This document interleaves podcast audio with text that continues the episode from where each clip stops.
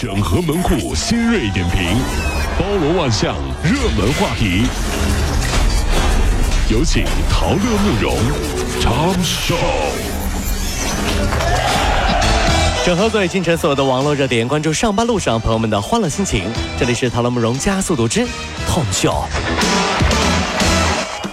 生活当中呢，我们都要小心骗子，对不对？那近日呢，衢州市反欺诈中心在侦查当中就发现，说孙女士有被诈骗的重大可能，然后就先后采取了，比如说拨打电话、短信提醒、家属联系等多种方式，结果都没拿能够达成结果啊。为了快速止损呢，反欺诈中心指令这个派出所的民警上门开展拦截，同时向银行下达了银行卡的止付冻结指令。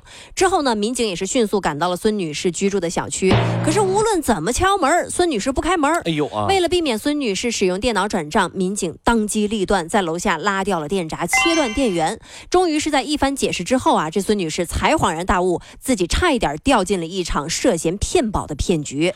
当您在外面奋斗的时候，咱们的爸妈在家，你以为很闲吗？嗯，并没有，他们会去参加养生知识大讲堂，会有人叫他们爸爸妈妈。会有人天天打电话给他们，问他们要不要投资理财，还有人会和他们说说你在外面奋斗的故事。哦，喂，王阿姨啊，你儿子被我们绑架了。所以说啊，从遗传学的角度判断呢，骗子这种生物呢是没有爹娘的，这种生物呢极端恐怖，希望有关部门严惩啊。没有爸妈这帮人啊，认真的啊，有的人就是这么可恨啊。是，洛杉矶的一位法院官员透露说，漫威之父斯坦李的前任经纪人凯亚摩根被指控，呃，犯有五项虐待老年人的罪名，包括对斯坦李进行非法监禁、造成身体伤害，以及可能的贪污、伪造、偷窃和诈骗等等。哎呦喂，其中有四项是重罪。目前呢，摩根的逮捕令已经发出了。很多事儿。我们现在都是这么说啊，就只看得到开头，猜不到结尾，真想不到，万万没想到，这样大神一样存在的人物，晚年竟然是如此凄凉。别看他在很多漫威电影当中的客串很风光啊，嗯，哎呀，你看钢铁侠长眠了，这时候用什么理由才能唤醒钢铁侠呢？怎么办呢？很简单，嗯，在他的坟头跟钢铁侠说：“侠侠，侠侠，有人欺负你爸爸。” 老李，斯坦李，老李。被人欺负了，然后复仇者联盟六里，你就会看到钢铁侠替父报仇，各种打，也 对也对啊，这是。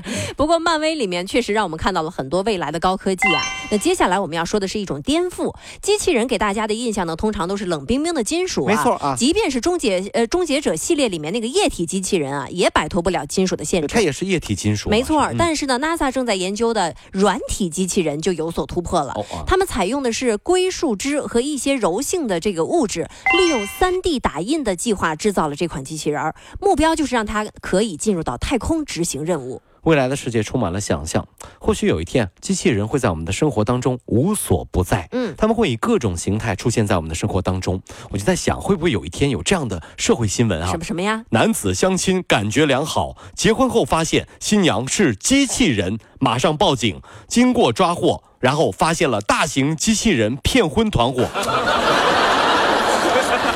你说这未来多多多累啊！打造新娘，对对 对，人已经很难琢磨了，以后还要琢磨机器人，想想五百年后人有点累啊。有点累，好吧，但是生活当中还是充满了美好的啊，未来一定是会更好的。近日呢，河南郑州九路公交车啊，说一个小男孩上车的时候没带零钱，嗯，司机刘师傅就让他乘车了，孩子还给司机鞠了一躬。过了两天啊，这小男孩又一次坐上了刘师傅的车，把上次的车票补上了。刘师傅也说，这一元钱虽然不多，却能体现一个人的诚信。温暖的司机，懂礼貌的孩子，这事儿真要点赞。生活就是有很多小美好构成的。现在啊，都是无人投币啊，就无人售票，投币乘坐公交车，是吧？你现在啊，这个告诉小朋友说，以前公交车上是有人卖票的哟。小朋友说你骗人，怎么可能？公交车上没有人卖票。对，更有意思的是，你要跟小朋友说，小朋友，现在你的梦想是当科学家，对不对？以后当明星，以后当什么网红，对不对啊？那么曾经有很多人小时候的梦想啊，是当公交车售票员。他撕张票啊。对对，这样呢就能免费坐车，想去哪儿就去哪儿了。小朋友说你骗人，但是我想说啊，这个七零后、六零后们可能都知道啊。这个我像我爸爸妈妈那个年代，我曾经问我爸爸这个问题：我爸爸小时候你有什么梦想？爸爸说我想当公交车售票员。感觉特别威风是吧？是挺有意思啊，这是。其实这些小美好呢，还是不够刺激。接下来这个小美好啊，会给大家带来一种玄幻的色彩。玄幻啊！哎，说在一个月之前呢，辽宁大连庄河男子赵军德在天门山风景区附近啊，就发现了一只受伤的白色狐狸。哎呦！说是狐狸两个后腿有轻伤，没有办法寻找食物，体质非常虚弱。哎呦喂！然后呢，这个赵先生就试图上前，呃，去帮助这个狐狸嘛。结果狐狸就发出了尖叫声，阻止他过来。你别过来！别过来！别过来！别过来！你你学狐狸学挺像啊。好看的姑娘都是狐狸精。啊，这是。这时候他才突然发现不远处啊有一窝蛇，正是狐狸的尖叫声阻止了他被蛇给咬到。那这个赵军德也是对此心生感激啊，联系了野保站天门山分站的工作人员对狐狸施以救助。目前呢，这个狐狸已经康复并被放归自然啦。从古至今，狐狸一直都是我们心中最充满故事的动物。嗯，那其实呢也是一种心理定势啊。你看，咱们举个例子，跟小朋友说老虎来了。你看老虎，老虎来了，那小朋友心里想，老虎是这叫山林中的大王，对呀，大王来了，对不对？很威风。嗯，狗熊来了，哎，你看这这一定是来捣乱的，傻狗熊是不是？兔子一出来，一定是来卖萌的，对呀。狐狸一出来，不好，咋了？附近一定有进京赶考的书生，这是要出事儿。要你说狐狸平白无故会出来吗？肯定旁边有男的了。帅哥，等一下。小哥哥，小哥哥，你是进京赶考的吗？哼，不好意思，我不减肥，我也不游泳啊。我我不是发传单的，不是发传单，我看你像发传单的，这是。接下来我们要说这件事情呢，就没有这么美好了啊！澳大利亚考拉基金会称，说澳大利亚的考拉正在功能性灭绝，数量不到八万了。主要原因呢是栖息地减少和极端的气候。功能性灭绝指的就是物种数量稀少，在生态环境当中不再有功能，而且丧失维持繁殖的能力。哎呦！而且据说呢，部分区域的考考拉因为数量太少了，已经出现了近亲繁殖的现象了。这件事情告诉我们一个道理啊，一定要保护环境，要不然我们会失去所有的美好。对，第二点呢，从考拉身上也学到了一点做人的道理，就是做人不能太懒。嗯，我们看考拉，了解考拉都知道，考拉是能不动就不动，吃饱了就睡，睡醒了再吃。对，一棵树抱着吃，不吃秃了绝对不下树。就指着这一棵，对对，指着这一棵树吃，你知道所以呢，为了你的未来，还是要勤快一点，要不然这个都没有时间找女朋友，人类会灭绝的。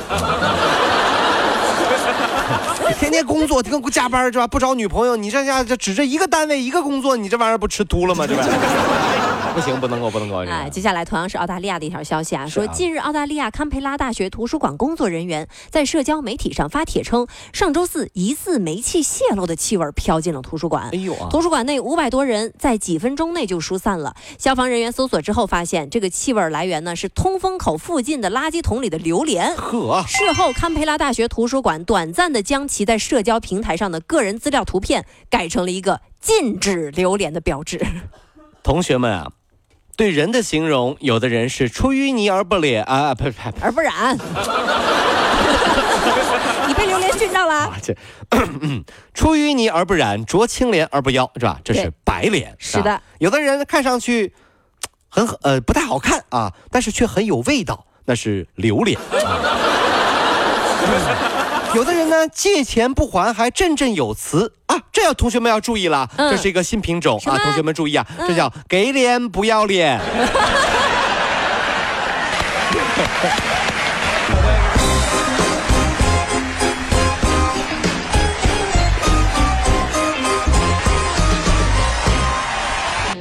跑了五路加速度，上班路上好舒服。